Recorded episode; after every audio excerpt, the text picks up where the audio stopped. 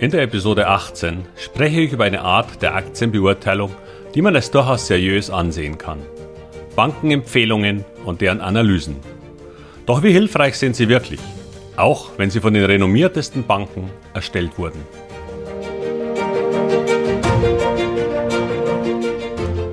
Herzlich willkommen, moin und Servus beim Podcast Aktien verstehen und erfolgreich nutzen. Mein Name ist Wilhelm Scholze. In diesem Podcast erfahren Sie, wie Sie das Instrument Aktie für Ihre Geldanlagen richtig einsetzen und dabei den Großteil der Profis hinter sich lassen können. Wie Sie teure Fehler vermeiden und am Wachstum der innovativsten Firmen der Welt partizipieren. Tipps gibt's viele. Hier geht's ums Know-how. Wie finden Sie Informationen über Aktien, Trends und Hintergründe damit Sie interessante und erfolgversprechende Aktien herausfiltern können. Wäre es nicht toll, wenn Sie Bankempfehlungen und Analysen finden würden, die dermaßen gut sind, dass Sie sie einfach übernehmen könnten? Die Ihnen helfen, sich schnell und möglichst risikolos ein Aktienvermögen aufzubauen? Oder eine Aktie zu finden, über die sich alle einig sind? Ich weiß nicht, ob Sie schon einmal mit Research-Berichten von Banken zu tun hatten. Das sind quasi zu Papier gebrachte, häufig sehr ausführliche Analysen zu einzelnen Aktienunternehmen. Mit vielen Zahlenreihen, Beschreibungen des Geschäftsmodells und Berechnungen eines Wertes der Aktie aus verschiedenen theoretischen Modellen, auf die ich hier nicht näher eingehen will. Meistens entdecken Sie im Internet allerdings die Quintessenz solcher Berichte, nämlich ein Rating, das besagt, ob man die Aktie kaufen, halten oder verkaufen sollte, sowie einen theoretischen Wert der Aktie, so wie ihn der Analyst der entsprechenden Bank sieht. Also ein Kursziel. Ich komme darauf und wo man solche Daten findet, später im Beispiel zu sprechen. Institutionelle Anleger wie Fonds, Versicherungen, Pensionskassen, Vermögensverwalter und die Finanzchefs von Großunternehmen verlangten von Banken mit denen sie Aktiengeschäfte machten, früher Analysen zu den Aktiengesellschaften, die sie dann kaufen sollten oder wollten. Gesetzlich hat sich hier vor einigen Jahren etwas verändert. Früher wurden diese Research-Berichte quasi über die Provisionen von Kauf und Verkauf von Aktien bezahlt. Das ist so nun nicht mehr möglich, so dass man das nun separat handeln muss und Research-Berichte tatsächlich gekauft werden müssen. Was interessant ist, ist aber, dass ein Fondsmanager bzw. Entscheider bei diesen Institutionen niemals eine Aktie gekauft hätte, ohne dass er einen solchen Analysebericht über die Aktie vorliegen hatte. Warum? Weil er sonst seiner Informationspflicht nicht nachgekommen wäre, bzw. darüber keinen Nachweis gehabt hätte. Denn gelesen werden diese manchmal sehr dicken Berichte so gut wie nie. Ich kann mich erinnern, dass bei der Übernahme von Mannesmann Mobilfunk durch Vodafone vor 20 Jahren damals eine amerikanische Großbank eine Analyse von über 300 Seiten verfasst hat. 300 Seiten mit Zahlenreihen und dem Auseinandernehmen des gesamten Geschäfts, um eine Entscheidungsgrundlage für die Aktionäre zu kreieren. Nicht für die übernehmende Gesellschaft, nein für die Aktionäre. Ich zahle dem Ersten, der sich bei mir meldet und der nicht an der Schaffung dieses Werkes beteiligt war, der diesen Bericht von vorn bis hinten gelesen hat, hier und heute 100 Euro.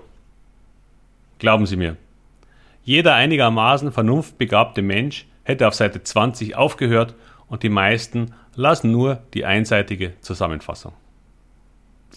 Warum wollten die Institutionellen das? Weil sie damit die Verantwortung weiterreichen konnten. Sie waren dann ja nicht schuld, wenn eine Aktie fiel, statt zu steigen. Sie haben ja einen Research-Bericht, in dem drin steht, dass dieses Unternehmen mehr wert ist als aktuell. Das waren quasi Rückversicherungen, um seinen Job nicht zu gefährden. Aber genug der Ausschweifung. Sie werden als privater Anleger eher selten diese Berichte zu sehen bekommen, weil Banken die für Private gar nicht mehr zur Verfügung stellen. Denn das könnte ja zu Regress führen und wer will das schon? Jetzt muss man aber sagen, dass es auch unfair wäre, weil so ein Bericht ja nur eine Zeitpunktbetrachtung und eine Einschätzung ohne Garantie ist. Viel problematischer ist aber, dass diese Analysen bei Banken von in der Regel ähnlich ausgebildeten Analysten durchgeführt werden. Ich bin selbst ein International Investment Analyst und auch noch ein Certified European Financial Analyst. Klingt gut. Ich habe aber niemals als Analysenverfasser gearbeitet. Ich will damit auch gar nicht angeben, es soll nur zeigen, dass ich das Metier kenne. Es gibt da ein gewisses Handwerkszeug, das jeder Analyst nutzt, um eine Bewertung eines Unternehmens vorzunehmen. Auch darauf will ich hier gar nicht eingehen. Aber was spannend ist, ist, dass die Analysten von verschiedensten Banken bei den gleichen Unternehmen zu völlig unterschiedlichen Ergebnissen kommen. Und sie alle benutzen das gleiche Geschäftsmodell, sagen wir mal Lufthansa. Sie haben die gleichen Zahlen aus den Bilanzen und Geschäftsberichten und mehr oder weniger die gleichen Informationen über die aktuelle Lage. Im Moment natürlich Corona. Und die Aktie liegt aktuell, heute 28. März 2021, bei einem Kurs von 10,96 Euro. Und doch kommen einige zu dem Schluss, dass Lufthansa 12,70 Euro wert sein soll und andere sehen den Wert bei 50 Cent. Gut, Zugegebenermaßen wurde diese Studie seit dem 1.6. letzten Jahres nicht abgedatet, aber vielleicht haben sie ihre Meinung dazu auch gar nicht geändert. Aber auch die meisten anderen aktuellen Studien liegen eher bei 6 Euro als Kursziel im Durchschnitt. Es gibt also noch diverse tiefere. Und ich habe hier die Zahlen von rund 15 Banken. Sie können das für viele deutsche Aktien übrigens auf www.finanzen.com www.net nach Eingabe der gewünschten Aktie nachsehen. Dann zu den Kurszielen gehen und schon haben Sie das. Das gilt aber eher für größere deutsche Aktien. Ich werde den Link in den Show Notes nochmal bereitstellen. Sie sehen also, dass sich selbst große deutsche und internationale Banken und Researchhäuser nicht auf einen fairen Wert einigen können. Was es für Sie als privater Anleger nicht wirklich einfacher macht. Mit dem Kursziel vergeben die Banken dann auch noch ein Rating, also eine Einschätzung, was sie mit der Aktie nun machen sollten. Und klar, wenn eine Bank für Lufthansa ein Kursziel von 4 Euro hat, wird das Rating wohl eher auf Verkaufen stehen. Wenn das Kursziel allerdings höher ist als der aktuelle Kurs, ist das Votum, wie man so schön sagt, auch nicht automatisch kaufen, weil es hier noch einige Feinheiten gibt. Zum Beispiel, dass eine Bank nur kaufen ausspricht, wenn das Kursziel mindestens 30 Prozent höher liegt, zum Beispiel, als der Kurs beim Schreiben des Reports. Und somit kommen meistens auch noch sogenannte Halten-Ratings als mögliche Ratings ins Spiel. Dazu möchte ich noch kurz anmerken, dass ein Halten eigentlich bedeutet, wenn du die Aktie hast, kannst du sie behalten, wenn nicht, dann musst du sie aber auch nicht kaufen. Die Wahrheit für jeden institutionellen Leser so einer Empfehlung ist aber, dass damit ganz was anderes gemeint ist, nämlich hau weg den Schei, den, den Mist. Warum? Weil Sie niemals eine Aktie behalten sollten, die Sie nicht auch aktuell kaufen würden. Wenn sie Ihnen zu unsicher geworden ist, sich die Dinge verändert haben, im gesamten Umfeld oder speziell des Unternehmens, dann verkaufen Sie die Aktie. Wir werden noch darauf kommen. Auch wenn Sie eine Aktie nicht mehr kaufen würden, weil sie Ihnen zu teuer geworden ist, und das ist jetzt kein unangenehmer Grund, denn dann haben Sie ja Gewinne damit gemacht, dann verkaufen Sie zumindest einen Teil. Wie man das macht, wann und aus welchen anderen Gründen man auch Aktien verkaufen muss und viele andere solche Tricks und Tipps zum Finden, Beurteilen, Kaufen und Verkaufen wird es in einer Masterclass Aktien geben. Und ich hoffe, es ist okay, wenn ich hierfür kurz ein wenig Werbung einschiebe. Weil ich glaube, dass es einer der wenigen Kurse mit wöchentlichen Live-Calls sein wird, der sich sehr explizit mit dem Investieren in Aktien beschäftigt, ohne ein Trading-Kurs zu sein. Denn Kurse für Chartanalyse, Daytrading oder noch schlimmer, den Handel mit Derivaten und High-Risk-Hebelprodukten gibt es zuhauf. Und leider werden da die allermeisten nicht nur viel Geld dafür bezahlen, sondern am Ende auch verlieren. Und irgendwann hören sie dann entnervt und um einiges ärmer mit dem Thema auf. Schade eigentlich. Aber das ist so, wenn man die Dinge massiv beschleunigen will. Ich lebe seit nun fast zehn Jahren ausschließlich vom Investieren in Aktien. Und glauben Sie mir, es ist etwas ganz anderes, wenn man davon wirklich leben will, weil man nicht irgendwo angestellt ist. Da lernt man die Dinge besser. Aber das ist überhaupt nicht das Ziel, das der Kurs für Sie haben wird. Sondern es geht darum, Ihre Ersparnisse bzw. Ihre Finanzen, die Sie für Aktien zur Verfügung stehen haben, langfristig möglichst ertragreich anzulegen.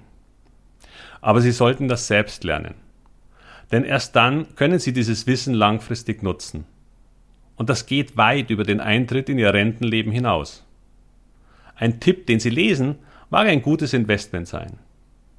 Aber was ist, wenn der Tippgeber, und das kann auch eine renommierte Börsenzeitschrift sein, eine ganze Weile nicht mehr über diesen Titel schreibt und sich Dinge verändert haben?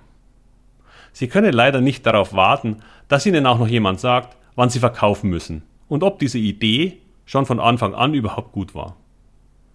Diese Beurteilung ist aber wichtig, denn am Ende werden Sie mit dieser Einschätzung sowohl von den Banken als auch von den Börsenbriefen allein gelassen. Und das ist noch nicht mal deren Aufgabe.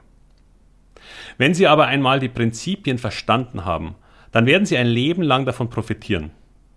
Und wenn Sie es weitergeben, dann vielleicht auch noch Ihre Kinder. Auch dieser Kurs wird nicht umsonst sein, weil ich nur Interessierte haben will, die auch dabei bleiben. Denn nur dann wird es ihnen etwas bringen. Zudem wird dieser Beta-Kurs mit circa 16 Zoom-Live-Calls mit mir auf rund 15 Teilnehmer beschränkt sein, weil ich auf alle Fragen eingehen will, die in den verschiedenen Modulen gestellt werden. Wenn Sie also Interesse haben, dann können Sie sich schon einmal völlig unverbindlich bei mir melden, indem Sie mir eine Mail mit dem Betreff Masterclass senden. Es gibt dazu noch keinerlei Verpflichtung. Erst wenn das Konzept endgültig steht, werde ich Sie um eine verbindliche Anmeldung bitten, nachdem wir kurz miteinander gesprochen haben, damit wir beide wissen, ob und wie ich Ihnen helfen kann. Und selbst dann wird es eine Rücktrittsgarantie geben. Okay, vielen Dank für Ihre Geduld. Eines noch. Es gibt bereits die ersten festen Interessenten. Und da es eine beschränkte Anzahl von Plätzen für diese Beta Masterclass gibt, werde ich das ein wenig nach Eingang sortieren müssen. Daher schreiben Sie mir bitte bald, es ist ja noch unverbindlich. Übrigens, selbstverständlich werde ich in diesem Podcast weiterhin für Sie hoffentlich interessante Themen ansprechen, die Ihnen helfen, ein besserer Investor zu werden. Okay, zurück zum Thema. Ich habe Ihnen ja vorher am Beispiel der Lufthansa gezeigt, wie unterschiedlich die Einschätzungen der Analysten zu einer Aktie sein können. Daher kann ich Ihnen nur raten, handeln Sie nicht voreilig auf irgendwelche Empfehlungen. Auch nicht, wenn sie von einer Großbank wie der Deutschen Bank, Goldman Sachs oder HSBC kommen. Die Meinungen könnten unterschiedlicher nicht sein. Und was ist denn Ihr Kriterium, welcher Bank Sie denn gerade glauben? Sie werden jeden einzelnen Tag irgendwelche Rating- und Kurszielanpassungen von Brokern bekommen. Nehmen Sie es zur Kenntnis? Mehr eher nicht. Wenn Sie an die Research-Berichte rankommen, was leider gar nicht so einfach ist als Privatanleger, dann können Sie ja mal reinsehen und schauen, ob Sie der Argumentation des Analysten folgen können. Nur wenn Sie das tun, dann lesen Sie bitte auch eine zweite ganz konträre Meinung. Sie werden erstaunt sein, dass Sie manchmal beide Seiten verstehen. Das ist so. Ich möchte Ihnen auch noch etwas mitgeben, das, naja, leider oft der Wahrheit entspricht. Viele dieser Berichte von Banken unterliegen einem gewissen Bias und unterwerfen sich manchmal den Problemen der menschlichen Psyche und zum Zweiten auch den Geschäftsbeziehungen. Zum Ersten. Ein Analyst, der für eine Aktie ein extrem niedriges Kursziel, wie zum Beispiel bei der Lufthansa hat, sagen wir 4 Euro. Dieser Analyst wird selbst, wenn er weiß, dass er sich geirrt hat oder Dinge besser laufen als gedacht, sein Kursziel nicht von 4 auf 20 erhöhen. Damit würde er zugeben, dass er völlig daneben lag. Und wer will das schon? Und das will noch nicht einmal die Bank dahinter, denn das schadet ja auch ihrem Renommee. Das führt dazu, dass die Kursziele sehr langsam an die tatsächliche Entwicklung angepasst werden. So würde dieser Analyst vielleicht sein Kursziel von 4 auf 8 erhöhen, aber sein Rating natürlich auf Verkaufen bzw. Stehen lassen, weil die Aktie ja bei 11 steht. Lufthansa ist da so ein besonders schönes Beispiel, weil sich die Geister daran so scheiden. Und ich habe eine Historie als Story dazu. Im Jahr 2016 fiel die Aktie im Jahresverlauf von ca. 15 Euro relativ stetig auf unter 10. Über 30 Prozent. Die Analysten nahmen ihre vorher höheren Kursziele immer weiter herunter, bis dann im September Kursziele von 3 bis 5 Euro existierten. Wie gesagt, da notierte die Aktie zwischen 9 und 10. Irgendwann hatte so gut wie kein Analyst mehr ein Kursziel, das höher lag als der aktuelle Kurs. Der ja bis dahin auch gefallen ist. Und dann begann die große Erholung. Von knapp über 9 Euro stieg die Aktie in den darauffolgenden nur 14 Monaten auf über 30 Euro. Haben die Analysten das vorhergesehen? Nein, nicht einer. Was passierte war, dass das Heer der Analysten bei einem Kurs von 14 Euro, nachdem wir vorher bei 9 waren, die durchschnittlichen Kursziele auf 10 erhöhten. Und damit natürlich alle weiterhin auf Verkaufen waren. Als der Kurs auf 20 stieg, wurden auch wieder diverse Kursziele nach oben angepasst. Auf durchschnittlich 14 bis 16 Euro. Und so ging das weiter. Die Research-Abteilungen liefen dem Kurs hinterher. Und als der Kurs im November 2017 28 Euro erreichte, holten einige die Aktie auf und stellten die Aktie von Verkaufen auf Halten mit Kurszielen zwischen 25 und 30. Und Sie werden es nicht glauben, aber das stimmt wirklich. Mit dem Überschreiten des Kurses von 30 Euro kamen die ersten Analysten mit Kurszielen von 36 heraus. Das erste Mal seit zwei oder eineinhalb, gut einem Jahr, eineinhalb Jahren, dass sie den Kurs überholt haben. Die Stimmung hatte gedreht. Und Lufthansa war nicht mehr die übelste Aktie im Markt. Aus Analystensicht. Der Rest ist Geschichte.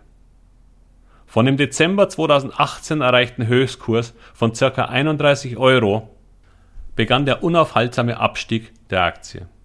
Bereits im Juli 2019, noch lange vor Corona, stand Lufthansa bei 13. Ein Minus von knapp 60 Prozent. Wie gesagt, schon lange vor Corona. Mit Corona fielen dann die Kurse auf ca. 7 Euro, aber das war dann selbstverständlich auch für niemanden vorhersehbar. Diese Geschichte entspricht der Realität. Was will ich damit sagen? Naja, Sie können es sich ja vielleicht selbst denken. Aber im Grunde läuft es darauf hinaus, dass der Mensch ziemlich schlecht im Fehler zugeben ist. Und weil er nicht gleich als Trottel dastehen will, wenn er auf einmal das komplette Gegenteil behauptet, macht er das eben nicht. Menschlich. Hilft ihnen aber leider nicht weiter. An dieser Eigenschaft müssen Sie arbeiten, auch für sich. Fehler erkennen, aber vor allem auch zugeben und revidieren. Halten ist keine Lösung. Wenn Sie nur eines aus dieser Episode mitnehmen wollen, dann ist es genau das.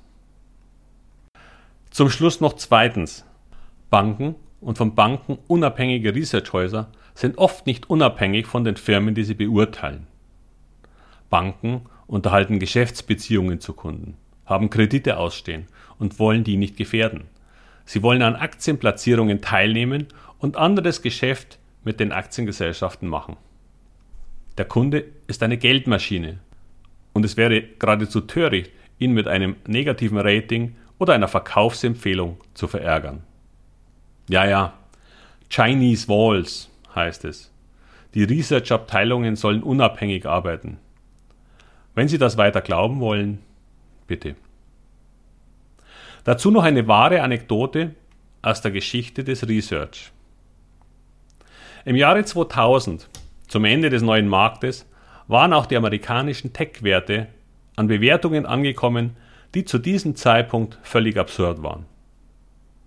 Firmen wurden bewertet, als ob ein Aktienkauf einfach irgendeine Zahl ohne jeden Bezug zur Realität wäre. Und man sagte auch, dass die alten Bewertungsideen keine Gültigkeit mehr hätten. Denn wir sind ja nun in einem neuen Markt. Einer der damals berühmtesten Analysten war Henry Bludgett von Merrill Lynch. Er wurde bekannt, weil er schon lange zuvor den Kurs von Amazon, der 1998 bei 240 Dollar noch vor Splits stand, mit einem Kursziel von 400 Dollar bewertete.